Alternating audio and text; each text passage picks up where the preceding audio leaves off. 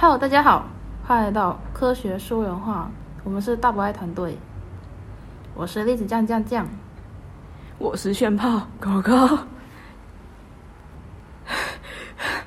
让让我喘一下啊！今天忘了要开播了，太晚起床，现在连我心爱的起司火腿玉米熏鸡蛋饼都还没吃啊！喂，地球破坏狗，你怎么可以用塑胶袋？塑胶怎么你了？用塑胶袋很方便啊！拜托，随随便便就装一堆东西，我超爱。可是你不知道吗？每制造一个塑胶就要多花一千年来分解，而且这会变成塑胶微粒，永远存在环境中。你吃的、喝的，全都有塑胶，听起来就超可怕，快吓死了吧你！什么啊？你这些都是从哪里听来的？就那个咦哦哦，新闻台前阵子的影片。等等，啊？拜托，我们可是正经的频道对吧？嗯，应该是。看来我要好好教育你了呢。科学 online 的文章中就有写，调查中显示，有高达四十趴的生态报道并未提供数据来源。也没有美国国家海洋暨大气总署、莫特海洋实验室、南卡罗来纳州健康与环境控制厅等相关研究机构的主导。这代表着，这些你听到的新闻报道有很高的几率都是瞎掰的。呵，我这不比你那些新闻听到的可靠多了呢。真假？来，我听听你有多厉害。好。那知识与你分享。根据美国国家海洋暨大气总署显示，塑胶的分解时间是由阳光所决定的。在阳光下，塑胶的寿命比没有阳光的情况下缩短到数十至数百倍。哦，哎，这个意思是东西被阳光照到，寿命直接变得好多的感觉。这让我想到之前不想上学的时候，我是骑脚踏车上学的，然后。你知道吗？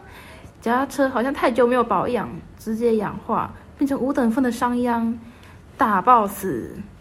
嗯，好，确实和铁的氧化很像，而最后塑胶也不会永远存在环境里，而是变成二氧化碳，回归大自然妈妈的怀抱。那这样我们乱丢塑胶也不用被道德绑架了。看我的居家乐色炮弹。呃。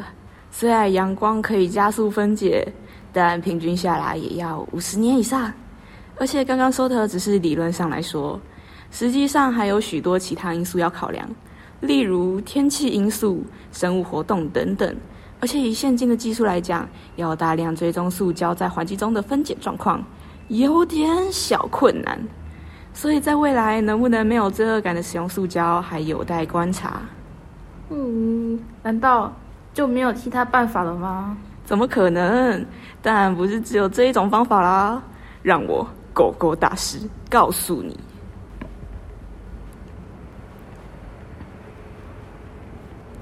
除了靠阳光之外，还有日本研究团队发现有一个会吃塑胶的细菌，这个细菌有特别的水解酵素，而且据之后的研究显示，这种酵素能够帮助分解塑胶。好细菌，塑胶吃吃吃，帮地球清理环境。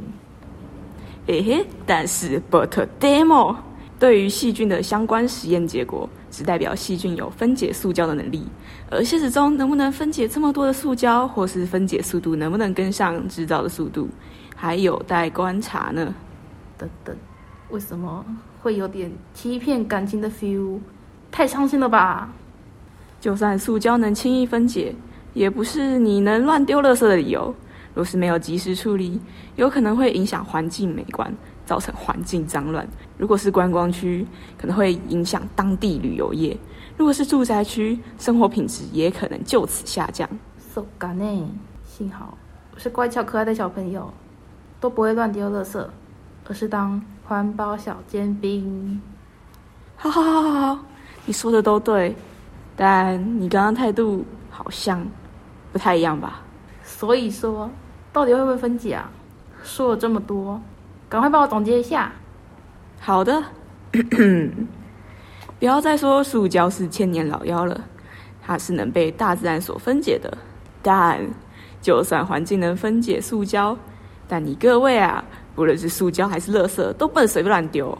为了我们的生活，为了我们的未来，为了那个明天，好好丢垃圾吧！守护环境，气化启动。好耶，启动。好了，我们今天的节目就到这边结束啦。欢迎大，欢迎追踪我们下次的科学说人话。我是炫炮狗狗，我是栗子酱酱酱。那我们下次再见，拜拜拜。下回预告：动物的荧光现象其实很普遍。